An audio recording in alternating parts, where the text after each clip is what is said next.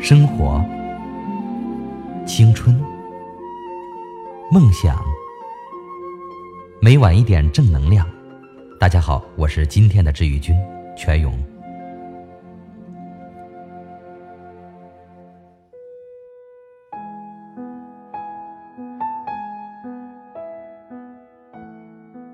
曾经，你一直以为。失恋后就再也不会遇到那样一个让你牵肠挂肚、掏心掏肺、爱屋及乌的人。可多少年以后，当这样一个人，那么一些事被慢慢的遗忘在岁月的某个角落，并且你还学会了重新出发，越来越懂得疼爱自己、珍惜光阴，你倒是会渐渐明白，是不那么重要的一个人，幸好能在那样一个时刻。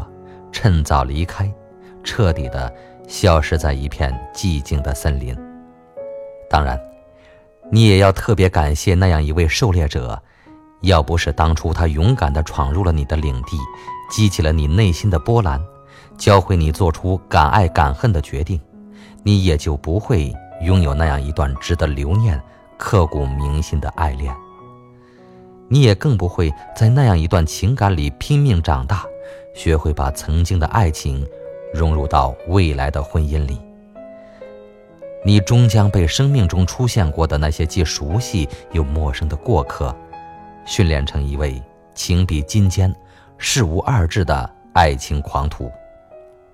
你终将要牵着某个人的手，步入婚姻的殿堂，出生入死。你向诸神起誓，要和他白头到老。他会用痴迷的眼神告诉你：“好。”一九九五年，他们从两所不同的大学毕业，来到北方的一个小山村从事支教工作。他教数学和体育，他教语文和画画。因为资源有限，学校便在一间空教室架起两扇木板，左右边是他们各自的房间，中间是厨房。刚开始，他们都对这种缺乏安全感的生活极为担忧。他每晚都会做噩梦，然后尖叫把他吓醒。接着，两个人都打开床灯，失眠。尤其每当刮大风、下大雨时，他们的房屋便会滴滴答答的漏水，还时不时发出一些惨重的咯吱咯吱声，就好像踩着碎石子的豺狼要向他们扑来。他们随时都有可能遭遇不幸，房子坍塌、发洪涝、泥石流。有月亮的晚上，他们还得提防强盗。山里的强盗不仅劫财，碰到年轻的女老师还会劫色。山里的小张本来是一位年轻貌美的好老师，因为遭到强盗洗劫，都发了疯，惨得很。他们曾想过要离开那儿。可每天醒来后，他们几乎同步走进厨房取水。碍于男人面子，他会让他先洗漱。他站在他的身后，会简单的同他唠嗑几句。昨晚睡得还好吗？昨晚我的房间又漏水了，我猜，你昨晚又做了噩梦。他一边洗漱一边回答着说：“是啊，我的房间也漏水了。”我看见你房间的灯又在大半夜亮着，昨晚你应该也睡得不怎么好吧？他转过头，他点了点头，接着两个人笑着对视。总像是有很长一段时间，他们会被对方的酒窝所深深吸引，非要等到听见第一个孩子嚷嚷着喊：“老师，老师，今天又是我来的最早啊！”他们才意识到要赶紧做饭。不然，带领孩子们做早操会来不及。他蹲在灶前，眼睛直勾勾地看着火。火势一旦有减弱的趋势，他就会拼命地往里加柴，然后问：“火大不大？饭还有多久能做得好？”他拿着锅铲，麻利地在锅里搅来拌去，脸上刷刷地冒出汗珠。马上就好，马上就好了。火再大点。他们在同一时间相遇，听着同一种声音，在同一个厨房做饭、聊天，冒着同样的生命危险，教着同样的孩子，等等。他们难以舍弃这些弥足珍贵的东西，去远走他乡，相忘于江湖。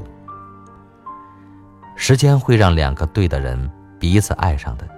不久，他们习惯点着灯在半夜长谈，他们讨论孩子，他们互相聆听对方的心声，他们聊文学，聊往事。每次他谈起自己的父母，他就会莫名其妙地哭起来。他就会在另外一个房间安慰他，给他讲笑话。他的母亲在他小的时候罹患乳腺癌去世。父亲为了供他念书，几乎穷尽大半辈子。好不容易盼到女儿大学毕业，可他却义无反顾地献身于支教事业。父亲只好忍着说不出来的痛，默默地支持他。他说：“他会永远保护他。”二零零五年的那个中秋之夜，有两个歹徒闯进学校，对他们行凶。为了保护他，他在和歹徒博弈时被扎了几刀。住院的那几个晚上。他还是忘不了和他谈论孩子和教学，给他讲笑话逗他开心。他说他一点也不碍事，叫他别哭。他还是一边喂他喝汤，一边哗啦啦的流眼泪。他实在忍不住了，从他第一次听到他的哭声，他就爱上他了。他咬了咬牙，爬起来，一把将他搂在怀里。可不哭，我永远会保护你。我爱你。爱情是个魔法师吧？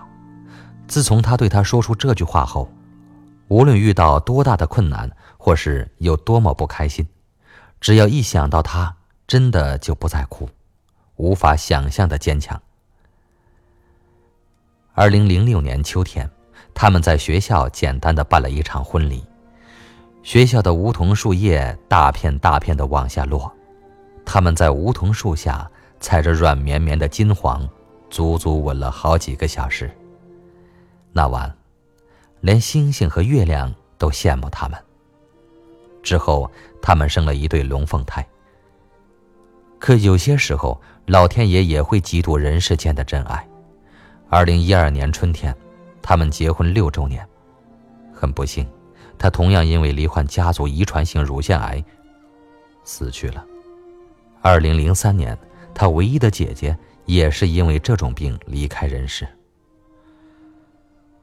自他离开他后，为了把孩子抚养成人，他离开了小山村，转而跑到大城市找了一份工作。他白天拼命的工作挣钱，一副注石之间的样子。可晚上，尤其是刮大风、下大雨时，他就会搂着妻子的遗像，在房间里哭得泣不可抑，一副。哀悔鼓励的模样。他对我说：“他这几年没对任何人提及过他和他的故事。他之所以在列车上和我聊起这件事，是因为他看出了我的不开心。二零一六年，我第一次失恋，我至始至终都不知道他和我分手的原因。我试想过，不爱是分手最好的理由，但我说服不了自己。”于是我搭乘了这趟由北开往西南的列车，我想通过旅行忘了他，并且我告诉自己，还有坐在我对面的他，我不会再相信爱情，痴情的人已经绝种。但，他却摇了摇头，指着手上的酥梨。这个东西，我的妻子特别喜欢吃。然后，又示意让我看他手中的玫瑰。我要再送给我的妻子一束玫瑰，我很爱她。啊，这里还有一棵梧桐树种子，我每年都会往她身边扔一颗。我希望她能长得像我，她需要我的保护。这是我今年写下的旅行日记，我到过拉萨、德曼都、黎巴嫩、圣托里尼、里昂等等，我要念给她听。这些都是他最想去的城市。今天是他去世的第四个祭奠日，我抽空又去陪他聊聊。他说话的声音一点都不嘶哑，即便眼睛已经布满了浑浊的泪珠。我想，他一定还很爱很爱自己的妻子，就像他和他的爱情故事很长很长。在贵阳居住的那段日子，我总能在公交车上或是菜市场碰到一对对白发苍苍的情侣，他搀扶着他，他挎着小篮子，两个人笑得特别烂漫，像是在谈论什么。